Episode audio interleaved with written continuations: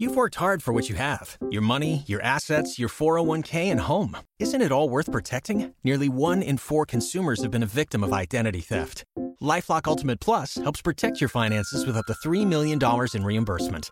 LifeLock alerts you to identity threats you might miss, and if your identity is stolen, your dedicated U.S.-based restoration specialist will work to fix it. Let LifeLock help protect what you've worked so hard for. Save 25% off your first year on LifeLock Ultimate Plus at lifeLock.com/slash-aware. Terms apply.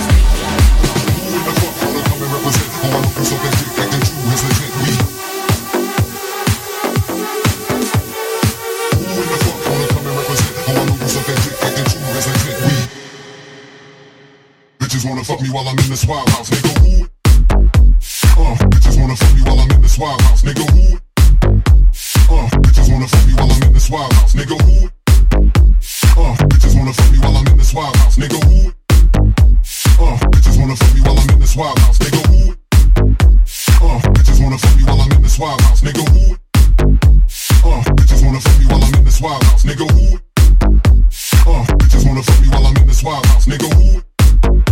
Uh, bitches wanna fuck me while I'm in this wild house, nigga. Who?